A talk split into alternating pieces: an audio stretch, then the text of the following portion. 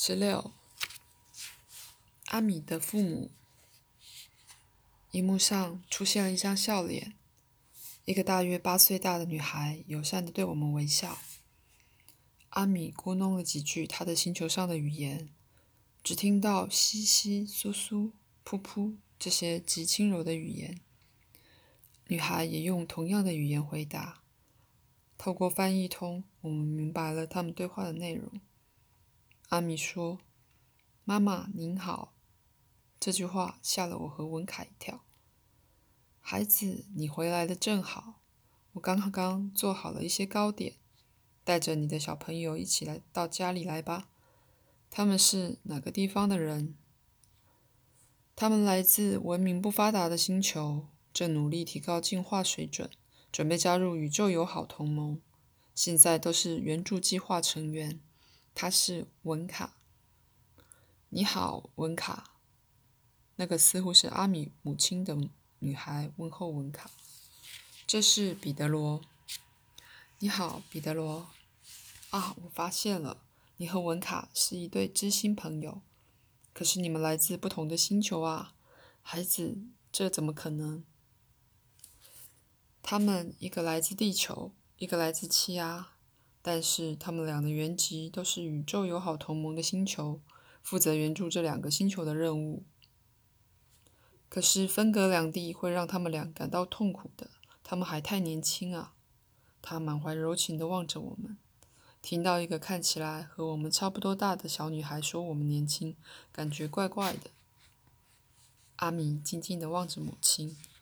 我知道他们母子两人正以心灵感应的方式交流思想。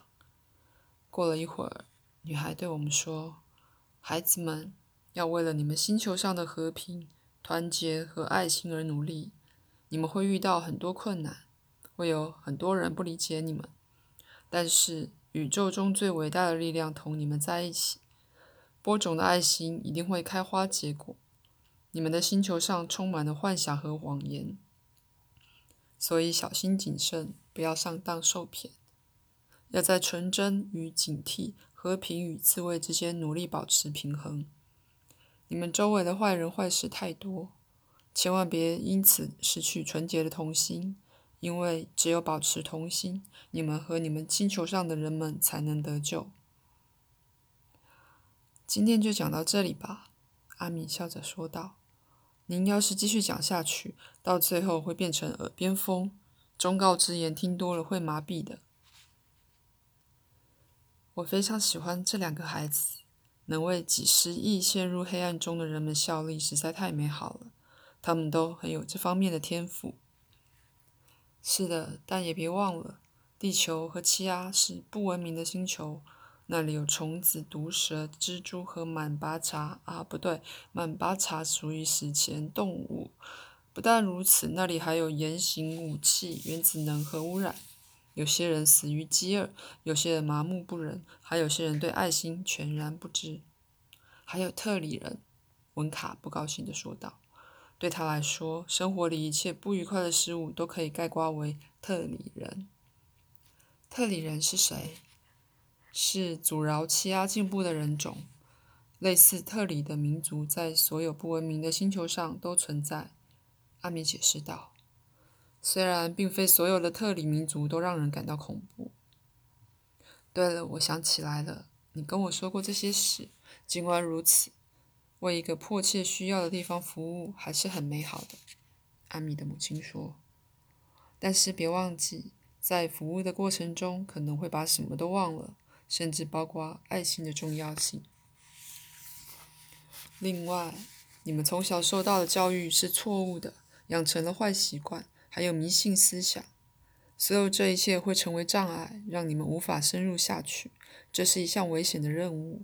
阿米对我们说：“孩子说的对，如果没有足够的力量，那是很危险的。因此，你们应该特别小心。”只要永远依照爱心的指引，就不会迷失方向。好了，你们已经认识我母亲了。阿米想换个话题。你母亲看上去真像个小女孩，可是听她说话显然不是。文卡说出了我的想法：不能以貌取人。你们想看看我父亲吗？当然啦，我们俩很希望看到另外一个和阿米相像的小孩子。我看看能不能在荧幕上找到他。妈妈，你最近您见过他吗？见过，每天晚上他都跟我联系。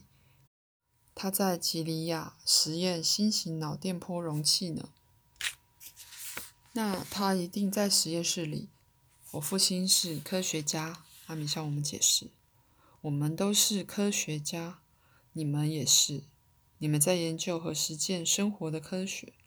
阿米的母亲说：“爸爸你好。”阿米对旁边屏幕上出现的一个男子说道：“我们以为阿米在开玩笑，因为这个男子看起来是跟阿米和他母亲完全不同的人种。他的大脑袋瓜上没有头发。”目光相当锐利。儿子你好啊，你这位两位小朋友来自三级水平的星球，女孩大概来自水晶蝴蝶系的第二个星球，男孩属于精英系的第三个星球。父亲，您说对了，我的星球名叫地球，我们的太阳不叫什么精英。阿米的父亲解释说，在宇宙友好同盟里，我们在编制天体目录时，给每个星球取了一个名字和代码。老爸，别把我们的朋友弄糊涂了。母亲已经把他们俩的脑袋搞得够混乱了。让他们知道，银河系中每件东西和每个人都用名字和代目编码，这不会给他们造成多大困扰的。温卡惊讶地喊道：“每个人都有名字和代码。”阿米说：“以前我告诉过你们，银河系中心有个超级电脑。是的，你还说超级电脑什么都知道。差不多吧。宇宙友好同盟经常观察不文明星球的理由之一，就是要给超级电脑提供资料。那咱们都被存档啦。”我大胆猜测，甚至你们的头发都被数过了。阿米笑着说：“但这不是像秘密警察般的监视，而是为了保护。我们注意你们，如同哥哥照顾弟弟一样。”文卡说：“我以为神把一切事情都做了呢。”神不做任何事情。阿米的父亲说：“我们俩十分吃惊。”好像听到异端邪说一样，阿米笑着说：“一个农夫想有好收成，但他只是一味的祈求神，既不播种，更没有浇水或施肥。那么，无论他怎么祷告，会得到收获吗？在这种情况下，不能。可是人们都希望得到神的帮助啊。假如你往上扔石头，石头会落到你头上。”不论你怎么祈求，神保护都一样。荧幕上的男子插话道：“种瓜得瓜，种豆得豆。”我问道：“那神做什么呢？”这位来自娃娃银河系的孩子解释道：“神设计了宇宙间的游戏，也定下了施行的游戏规则，并且在每样事物和每个灵魂的身上都放置了最基本的能量。”也就是充满爱心的精神，但是在这之后要去执行的人不是他，而是我们。温卡问道：“神为什么允许战争发生和不公平现象的存在？”那不是神允许的，那是谁允许的？是你们自己发动战争，允许不公正现象的存在。我试着找理由反驳阿米的说法。可是找不到，阿明自有一番道理。我在地球上多次听到这个问题，很多人会说这是神的惩罚。阿明的解释让我信服，尤其是他说明了神不会平白为我们做任何事，我们自己应该要有实际行动。文卡提了一个我也一直感到困惑的问题：阿米。他怎么会是你父亲呢？你们看起来好像来自不同的星球。你说的对，我出生在这里，我父亲却出生在吉利亚。那么，这是不同星球之间的婚姻了？不对，你们看到的，我父亲是他的新化身。就在我出生后不久，父亲准备去吉利亚再生，他换下老旧的肉体，灵魂转移到新的肉体上，获得了重生，然后成长茁壮，如今成了科学家。我们始终保持联系。这一次，父亲看起来比我还年轻，也比我年轻。阿米的母亲说道：“我还不习惯看他这副吉利亚人的样子，虽说本质上他还是他。”文卡问：“这对夫妻从前是不是跟别人结过婚？”夫妻两人在屏幕上露出疑惑的神情，望着儿子。阿米像往常一样笑了起来。在进化水平低下的星球上，男女知己终成眷属的事情并不常见，因此那里经常发生离婚、外遇或者多次再婚。他们甚至不知道两颗互补的心相遇会发生什么样事情，所以文卡才会问这个问题。那么，两颗互补的心相遇会发生什么事情呢？我问道。他们会结合在一起，不会再找别人谈情说爱。为什么不找别人？是法律禁止吗？是的，爱情的法则禁止移情别恋，但不需要强制规定。道理很简单，灵魂伴侣是无法取代的。文卡，看看我，我们百分之百的同意这句话。阿米的父亲向出现阿米母亲的屏幕望去。对了，你什么时候来吉利亚？虽然咱们的精神已经结合在一起，可是我希望随时随地看到你在我身边。阿米的父亲对妻子说话，眼光充满柔情蜜意。你知道，我一心想回到你身边，可是目前我还没有达到化作吉利亚人所需要的精神水准。如果现在我就抛下旧肉体，不但无法到达你身边，反而会飞向别的星球。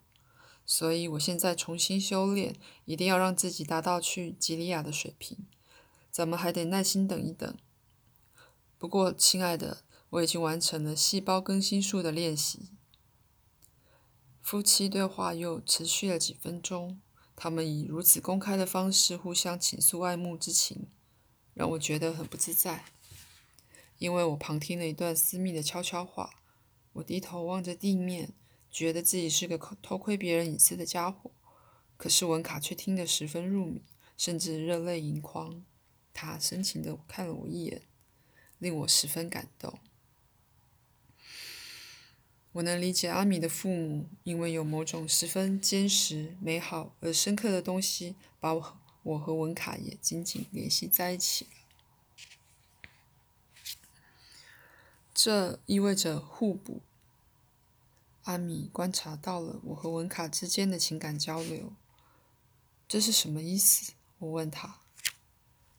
他有你所没有的，你有他所没有的，两人结合在一起，形成一个完整的人。我能给文卡什么？你启发了他的智慧，他唤醒了你的热情。时间到了。咱们得离开这里了。可是我们想看看你的星球啊！你们已经看到这个星球外部的某些地方，认识了我的父母和我的家乡。别忘了，地球和气压上的人们还等着你们回去呢。你说星球外部是什么意思？难道还有别的部分吗？阿米笑了，接着说道。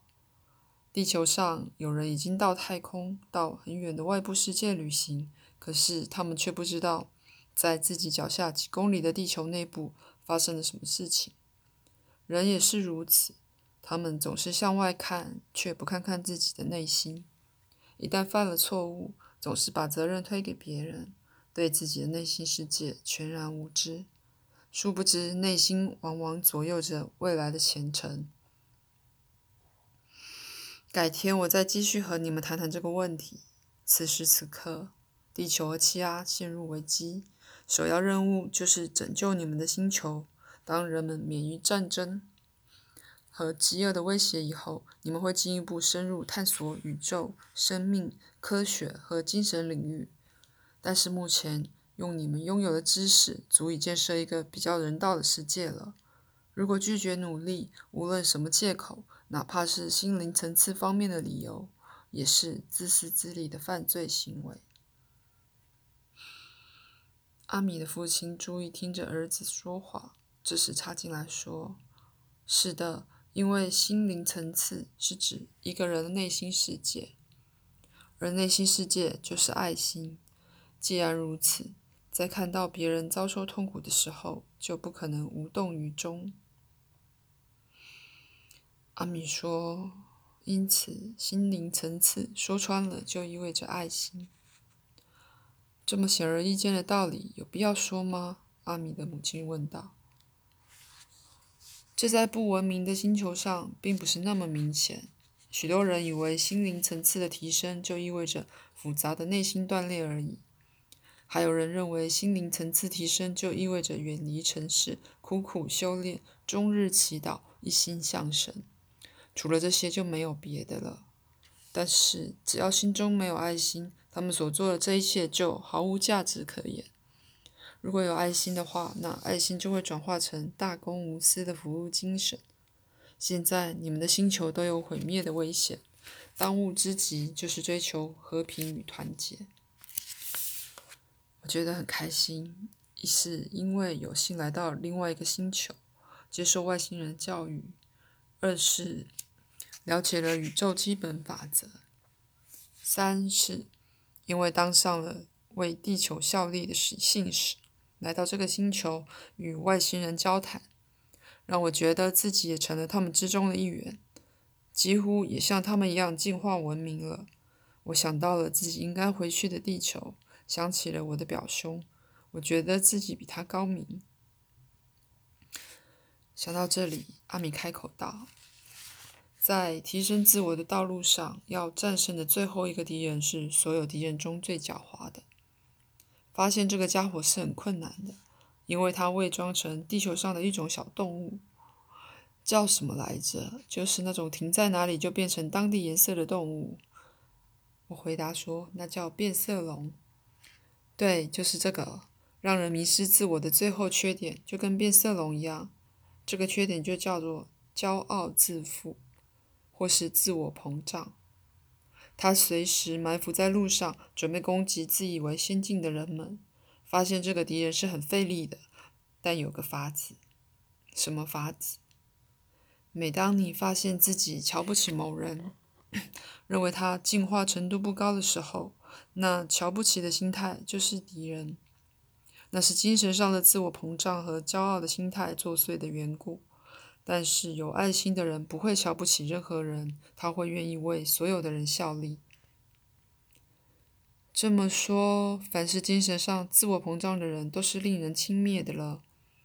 我想起有个经常批判别人不去做弥撒的同学，他总以为自己是个圣徒。听了我这番话，阿米大笑起来。他的父母微微一笑，望着我们。可是我和文卡都不明白我说的这句话有什么好笑的。我说的有什么不对吗？我的脸微微发烫。